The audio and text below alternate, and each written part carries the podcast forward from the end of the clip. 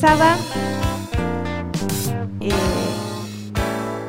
qué necesitaba, le pedía al Señor, no pensaba, le pedía al Señor qué necesitaban ustedes y qué necesitaba yo de Él, porque el único propósito por el que estamos parados acá es para que Cristo crezca en cada uno de nosotros. Si no, no tiene sentido, porque para hablar hay tanta gente que habla muchísimo mejor que nosotros y que, y que puede eh, dar otras cosas, pero el propósito de estar parados acá adelante es que ustedes y nosotros crezcamos en Cristo. Y el Señor me marcaba hoy una palabra eh, que está, a mí siempre me, me, cautiva y me conmueve esta palabra, y está en el libro de Josué. Eh, y, que, y que le dice, eh, Josué viene, no es fácil el lugar de Josué, porque él viene detrás de un líder tan maravilloso, tan poderoso, tan grande como lo fue Moisés. Y, con un legajo tan, eh, tan maravilloso de todos los, los milagros que el Señor hizo a través de Josué. Ustedes imagínense, abrir un mar. Es grandioso eso. Hacer llover pan del cielo, tocar con un bastón una roca y que brote agua, y sobre todo liderar a un pueblo tan numeroso, sacarlo de un lugar de esclavitud y llevarlo y conducirlo hacia la tierra prometida. Y después que Moisés eh, muere, Josué es, recibe el legado de, liderar al pueblo. Y, y, obviamente Josué empieza a comunicarse con el Señor, porque cuando nosotros queremos hacer algo para Dios, es imposible que lo hagamos si no nos comunicamos con Él. Cuando vos querés hacer algo bueno, necesitamos comunicarnos con el Señor.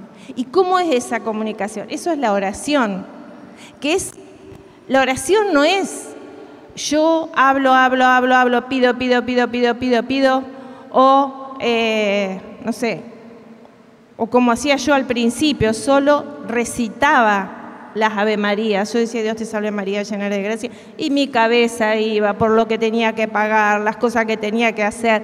Lo menos que pensaba era en lo que estaba hablando. Y em, orar es tener una relación, relacionarse con Dios, amistad con Dios, eh, comunión con Él. A veces estoy en silencio, pero estoy con Él. A veces estoy escuchando o leyendo la Biblia o escuchando alguna prédica de al tercer día y de otros también, de otros sacerdotes o escuchando un mensaje. Pero estando con él. Y Josué estaba en esto y, Dios le dice, eh, ponte en camino y cruza el Jordán hacia la tierra que yo te voy a dar. Y le dice algo que me encanta, les doy todo el territorio que ustedes pisen. Y vos tal vez no le has dado importancia a tus pies, pero qué importantes que son. Porque donde vos te muevas con el propósito de Dios, Dios te va a dar eso. Tus pies, Analí hablaba de que ella se movió y Dios le dio los territorios por donde se movió.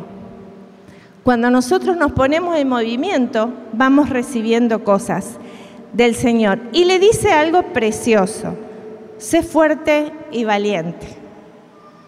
Sé, vamos a repetirlo esto, sé fuerte y valiente. Fuerte.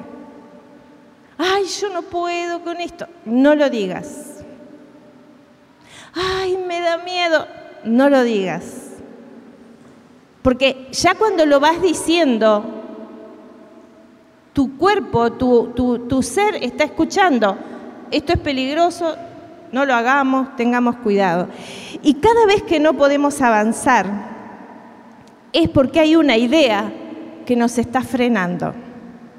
Cada vez que no podemos avanzar, escuchen esto. Ojalá, yo espero que todos hayan traído papel, lápiz y estén anotando. Hay una creencia, cada vez que no podemos avanzar, hay una creencia que nos está limitando. Y eh, porque nuestra mente funciona con creencias. Por eso Dios le dice a Josué cuando está orando y cuando está hablando con él y cuando se están relacionando, sé fuerte, sé valiente. Y Josué está recibiendo eso. Voy a ser fuerte, voy a ser valiente y voy a, voy a moverme, voy a poner mis pies en aquello que quiero conquistar.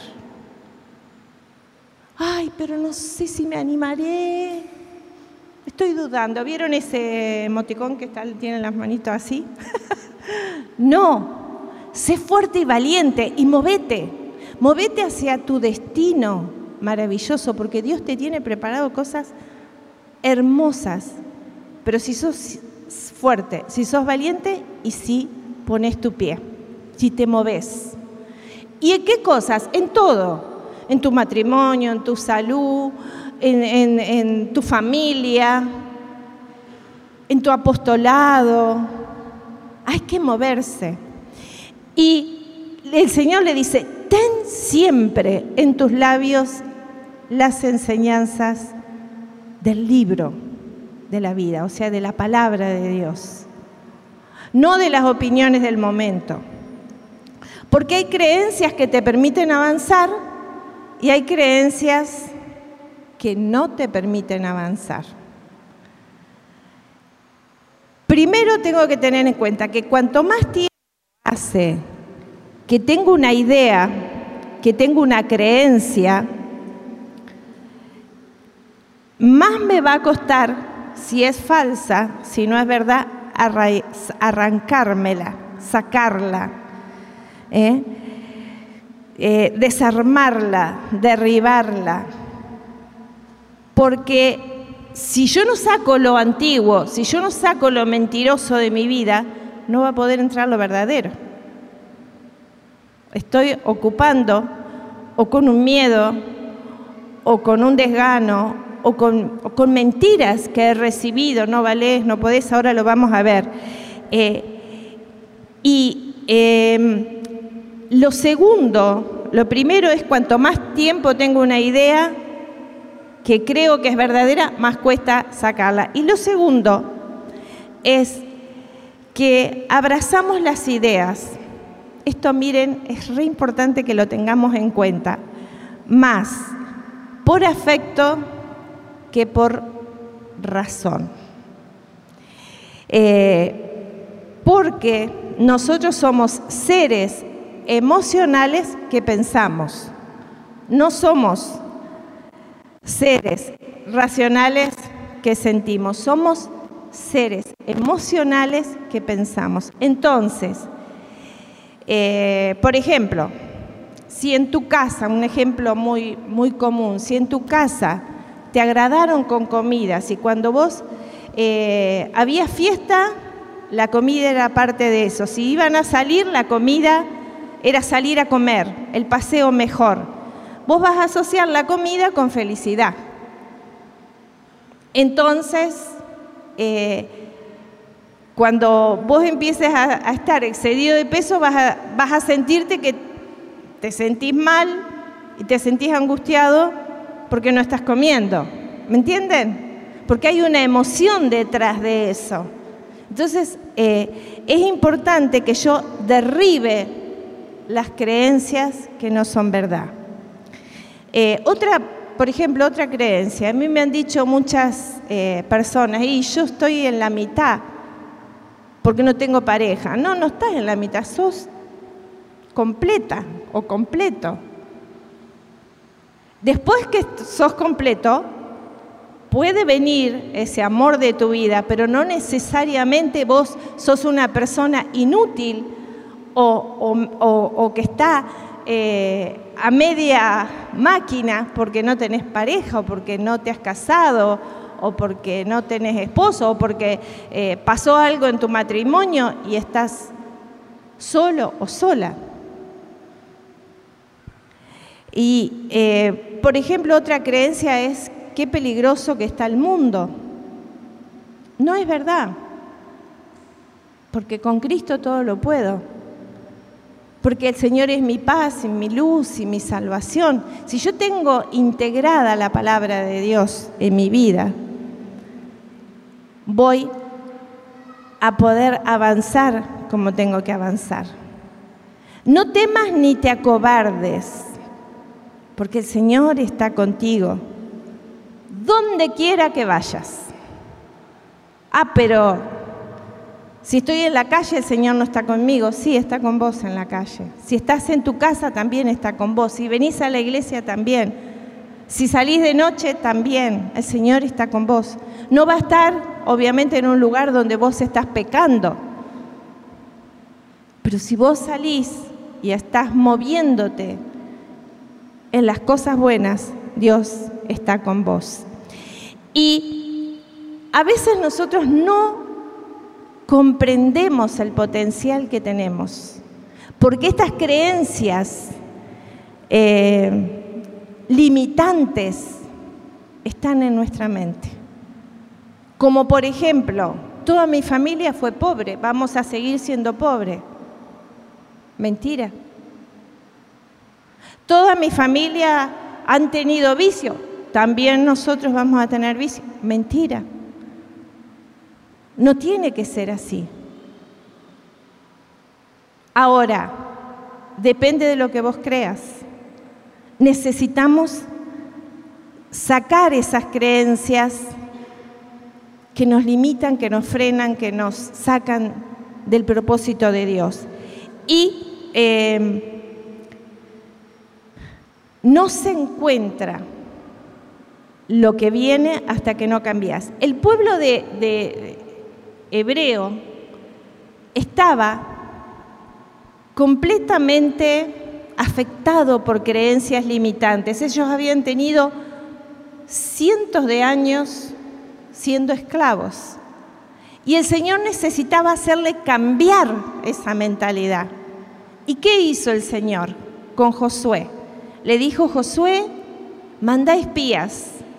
Tenían que conquistar Jericó. Jericó tenía una muralla todo alrededor de cinco metros de profundidad de piedras.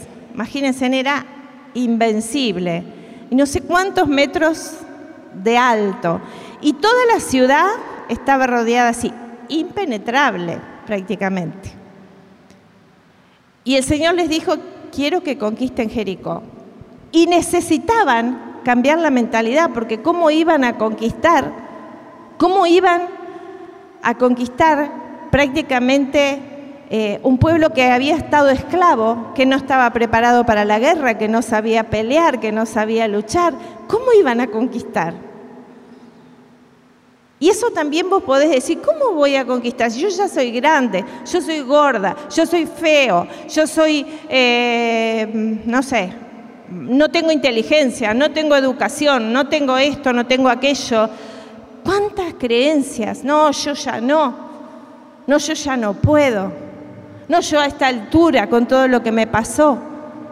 A esta, a esta edad, o porque soy muy chico, porque soy muy joven, tantas cosas, creencias limitantes. Y el Señor les dice que mande espías. ¿Para qué? Si ya sabían todo lo que era la ciudad. ¿A ustedes les parece que, que el Señor le dijo que mandara espías para que viera por dónde iban a luchar? Si el Señor ya tenía la estrategia, que era rodear el Señor quería cambiar la mentalidad del pueblo. Y miren lo que dice la palabra. Ellos van dos espías a Jericó y eh, Estos fueron enviados secretamente. Me llama la atención esto. Envió secretamente dos espías, porque muchas veces el diablo quiere arruinar los planes antes de que se desarrolle. Entonces le dice el Señor a Josué que envíe dos espías, pero secretamente, y vayan con esta consigna a explorar la región de Jericó. Y ellos fueron, obedecieron. Y cuando llegaron, entraron a la casa de Rahab. Rahab era una mujer, una prostituta de la ciudad. Por supuesto, ella tenía una casa, su, su, profesión de prostituta hacía que todos vinieran, todos los extranjeros vinieran primero a su casa. Y eh, ella los esconde del ejército de Jericó, cuando lo vienen a buscar los soldados, nos dijeron que acá había dos hombres y ella los escondió en la terraza. Y después que se van los soldados, le dicen, no, yo los vi que se iban por allá, sí estuvieron, pero se fueron por allá. Muy astuta Rahab. Y después que se van los soldados, ella sube y miren lo que les dice a los espías. Les dice, sé que el Señor les ha dado esta tierra y que el pánico se ha apoderado de nosotros. Todos los habitantes de la tierra tiemblan ante ustedes. ¿Vos sabías que el diablo tiembla ante vos? ¿Sabías eso? Díganme la verdad, ¿alguno de ustedes se imagina que el diablo tiembla ante ustedes? Pero es así. El diablo tiembla ante un hijo de Dios. El diablo tiembla ante un hijo que sabe que la presencia de Dios está en su vida. Porque sabe que es un derrotado. Sabe que es pan comido. Sabe que nada va a funcionar cuando hay un hijo de Dios que conoce y cree en él. No hay limitaciones para los hijos de Dios. Y Rahab le dice, porque nos hemos enterado de cómo el Señor sacó, secó las aguas del Mar Rojo ante ustedes y de lo que ha hecho con los reyes amorreos. Fíjense, el enemigo conoce más lo peligroso que sos que vos mismo. El enemigo sabe que no hay forma de vencerte si el Señor está con vos. Yo le daría un aplauso al Rey de Reyes, al Señor de Señores.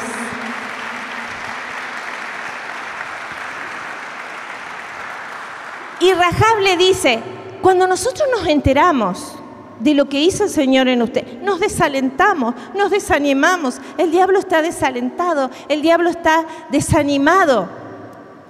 Porque acá los que están enfermos se sanan, los que están pobres prosperan, los que están tristes se alegran, porque el gozo del Señor es tu fuerza. Pero si vos estás como el pueblo hebreo que desconocía al Dios que había hecho tantos milagros, y parecía que siempre le ganaba la creencia limitante. Vamos a ver un video. ¿Eh?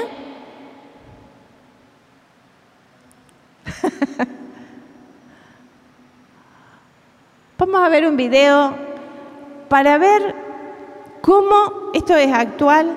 Mírenlo detenidamente y después vamos a hacer el comentario. ¿Ya lo tenemos? ¿Quién sabe qué es un Ironman? Es una ultramaratón, 3.86 kilómetros de natación, 180 kilómetros de ciclismo y una maratón completa, 42 kilómetros. ¿Cuántos tienen abuelita aquí? Y si tu abuelita te dice, yo quiero hacer un Ironman, ¿tú qué le dirías? ¿Que lo intente o que se la fumo verde? Una de dos, ¿verdad?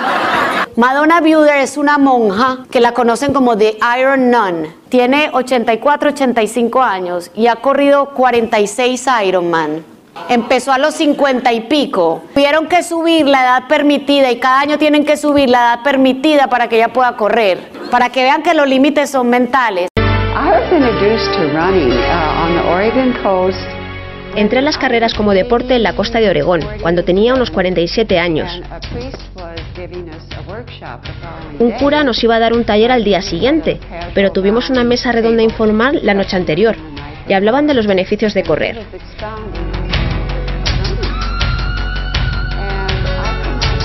Yo no lo entendía, no tenía ni idea de que el boom de correr había empezado en los 70, porque estaba concentrada en el convento, haciendo mi trabajo.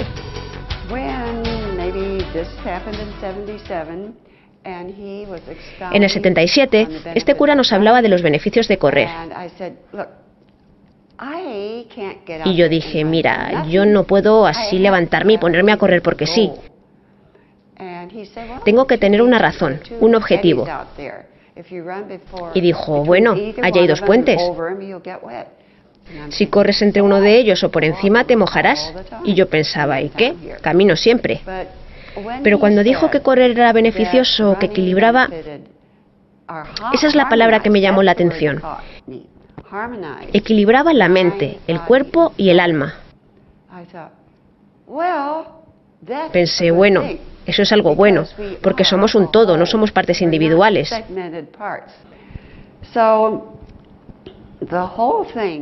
Así que todo lo de correr y el triatlón empezó con una base muy espiritual. Y no fui yo quien entré en ello. No tenía ni idea de que existía el boom de correr o de que existían los triatlones.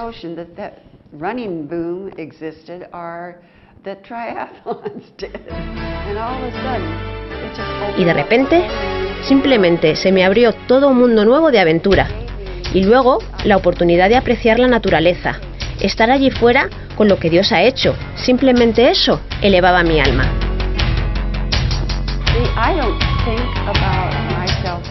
¿Ves? Yo no me veo como una inspiración para nadie, porque yo vivo en mi propia piel y supongo que me veo de forma distinta como me ven.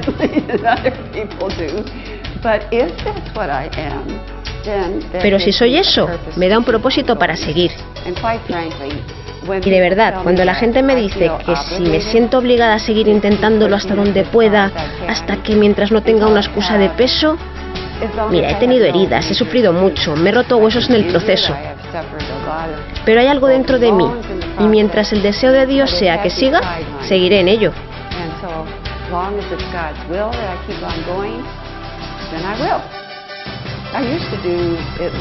Bueno, solía hacer al menos cinco triatlones al año, más algunos duatlones, más algunas carreras.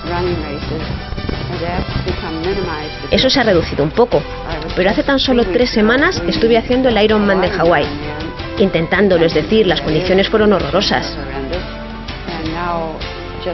Y acabo de terminar otro intento de Ironman. Lo hice, pero no en las mejores condiciones. Así que ha habido momentos en los que he hecho dos medios Ironman seguidos, pero eran medios, no era un entero, sino medio con tres semanas entre medias. Y a estas edades supongo que debería cada vez, a ver, no lo veo como algo tan excepcional, pero cuando se me dice que lo es, entonces tengo que parar y pensarlo. Y cuando paro y lo pienso y miro a la gente de 50 años renqueando y con dificultades incluso para andar, entonces sí que pienso, Dios mío, sí que me has bendecido. Realmente, si esa gente tiene que realizar esfuerzos enormes simplemente para andar, entonces, ¿por qué no seguir haciendo esfuerzos solo para correr? Así que ahí sigo.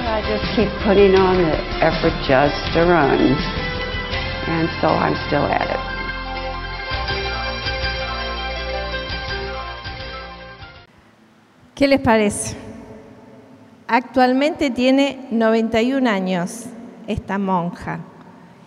Y em, la hermana Madonna Buder, eh, como ella cuenta ahí en el video, empezó a entrenar a los 48 años. Y, sucedió después de un retiro, que, no sé si todos lo pudieron escuchar bien, el sonido, ¿sí? Eh, ella tuvo que romper una creencia limitante de que no podía. Porque varias cosas, no solamente que no podía correr, sino que además era monja. Y no es que dejó de ser monja por correr. Pero a veces uno está encasillado y estructurado. Ah, la, monja solamente en el templo, o solamente en el convento, o solamente en este casillero, algo ahí limitante. Y Dios quiere romper todo eso en nosotros. Dios quiere que cada uno de nosotros se desarrolle de tal manera que podamos decir con lo que dice Isaías, ni ojo vio ni oído yo las cosas que Dios tiene preparado para aquellos que le amamos. Em, dice ella que seguir a Cristo la hizo elegir ser monja de clausura, pero Dios nos presenta contradicciones. ¿Quién me iba a decir, dice ella, que iba a recorrer el mundo corriendo? y nadando, en vez de estar en un claustro y que Dios iba a ser mi entrenador. Dice ella que corriendo y, rompiendo esos límites entre su cuerpo, su mente y su espíritu, cada vez se iba encontrando más con Dios. Acá hay varios que sé que corren ¿eh? y pueden ser eh, testigos de esto, que cuando uno se exige, cuando uno rompe sus propios límites, rompe su techo, se siente mejor, ¿o no? ¿No les ha pasado así a ustedes? Acá hay uno que corre mucho, ya Adrián te estoy mirando. Y dice la palabra, sé que el Señor les ha dado esta tierra Dios te ha dado una tierra, pero tenés que ir a conquistarla, tenés que caminarla, tenés que moverte, tenés que eh, darte cuenta que el único fracaso es no intentarlo. Vamos a repetirlo esto. El único fracaso es no intentarlo. Porque el Señor dice en el versículo 24, del capítulo 2 de Josué, el Señor nos ha entregado toda esta tierra. Todos sus habitantes tiemblan ante nosotros. Qué importante, qué importante que nosotros entendamos que Dios tiene cosas grandes para nosotros. Pero miren, hay algo que yo me detenía a pensar. Dice en el versículo 5, Josué dijo al pueblo, purifíquense, porque mañana hará el Señor prodigios entre ustedes. Purifíquense. ¿Qué significa esto? Que tenemos que morir a la parte carnal, a aquello que nos detiene, aquello que nos tira para abajo. Muchas veces puede ser tu propio entorno. Y no es que vos te tengas que ir de tu familia, pero tenés que escuchar solo la voz de lo que te lleva para adelante, no esas voces que a veces están a tu alrededor y que te tiran para abajo. Todos tenemos en nuestros entornos de trabajo, de familia, eh, a veces incluso hasta en la comunidad, no, pero ¿qué vas a hacer esto? No, no se puede, no, es, demasiado. O para, a esta altura, o con tu edad. ¿Cuántas veces esas voces están afuera y adentro nuestro? Y nos limitan, nos condicionan, nos hacen caminar al revés. Y Josué les dice, que se purifiquen. Y después el Señor le dice a Josué, en el versículo 7, hoy decí hoy. Y esto Dios te lo dice a vos y me lo dice a mí. Y también para los que nos están mirando a través de este video. Hoy es el día, hoy es para vos. Escribilo ahí eh, en el comentario, hace un comentario y decir, hoy es el día que el Señor va a comenzar a engrandecerme. Esto dice, lo vuelvo a leer porque es tan bello. Hoy voy a comenzar a engrandecerte ante todo, Israel, para que sepan que estaré contigo, como lo estuve con Moisés. Dios está levantándote. Dios te está diciendo que lo mismo que hizo con Moisés lo puedo hacer con vos, conmigo. Es palabra de Dios. Y si es palabra de Dios, es la verdad. Dios te está tratando de que esas creencias limitantes, esos pensamientos de derrota, esa, esa capacidad para ir para abajo, que a veces te domina o a veces nos domina, hoy el Señor quiere decirte que hoy empezás el camino hacia la victoria. ¿Hacia la victoria de qué? De tus sueños. De los sueños que Dios ha puesto en vos. Del sueño que Dios tiene en tu vida.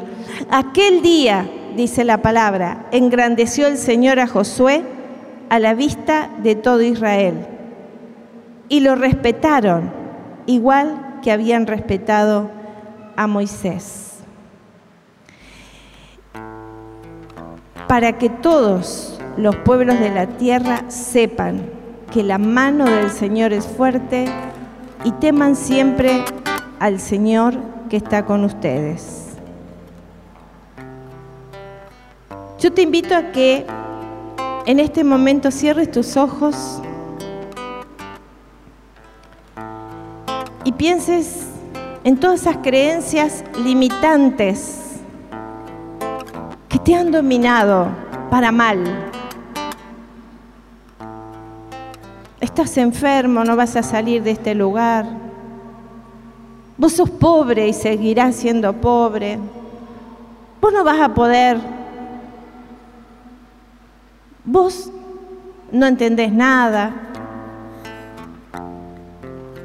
Nunca vas a salir de ese vicio, de esa adicción. Nunca vas. Tantas voces dominantes que nos han frenado en la vida. El miedo, miedo al futuro, miedo a enfermarte, miedo a no sanarte, miedo a no prosperar, miedo a quedarte solo, sola, o algunas otras voces, creencias. Vamos a hacer un poco de silencio para que el Espíritu Santo te hable. Y a ustedes que nos están mirando, también, porque están junto a nosotros también en este momento. Cerra tus ojos ahí donde estás y deja que el Espíritu Santo te hable.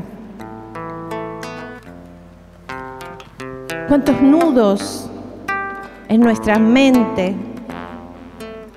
¿Cuántos rótulos?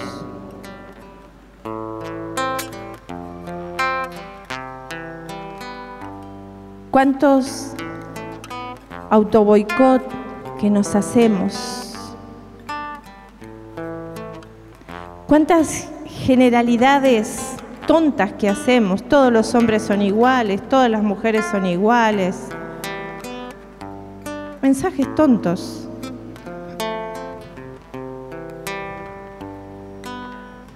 Yo tengo mala suerte. Yo no puedo, yo no no entiendo.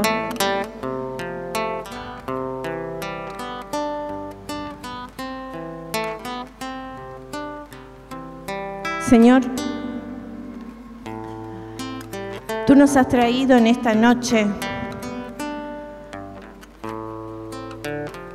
a transformar nuestra mentalidad de derrota en una mentalidad de conquistador, de conquistadores En este momento empezamos como destellos a ver situaciones en nuestra vida que nos han esclavizado, abusos, abusos de autoridad, abuso sexual, desprecios, bullying, engaños, estafas. Y hemos quedado limitados por esos actos en nuestra vida, pero hoy nos damos cuenta, te pedimos perdón Señor, porque hoy nos damos cuenta que eso solo han sido circunstancias, pero no es mi vida. Que he pasado por alguna enfermedad. Puede ser que estés pasando por la diabetes, pero no sos diabético. No sos esa enfermedad. Puede ser que tengas presión alta, pero no sos hipertenso. Puede ser que estés pasando por problemas económicos, pero no sos miseria. Gracias Señor, porque nos estás despertando un mundo nuevo, Señor. Gracias Señor, porque sabemos que si vos creces en nosotros, todo es posible. Gracias Señor, porque tú nos estás engrandeciendo, porque tú nos estás liberando, porque tú nos estás levantando. Gracias Señor, porque no hay Jericó que nos pueda vencer. No hay muralla que no pueda caer cuando tu presencia está con nosotros, Señor.